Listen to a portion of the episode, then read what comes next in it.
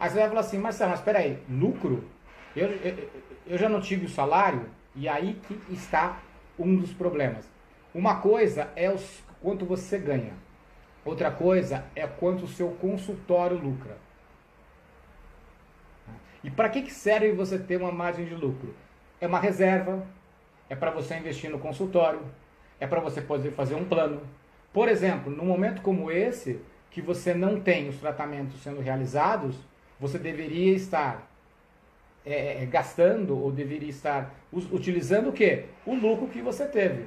Agora, se você pega tudo do seu consultório e coloca no bolso, você mistura as finanças, você não tem nem salário nem lucro.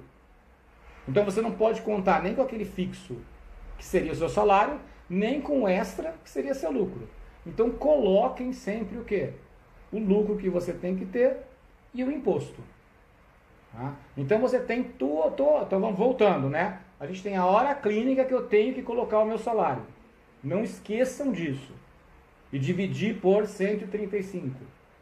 Aí eu tenho o meu material, eu tenho o protético, eu tenho as falhas e repetições, eu tenho a, a, o lucro e eu tenho o imposto.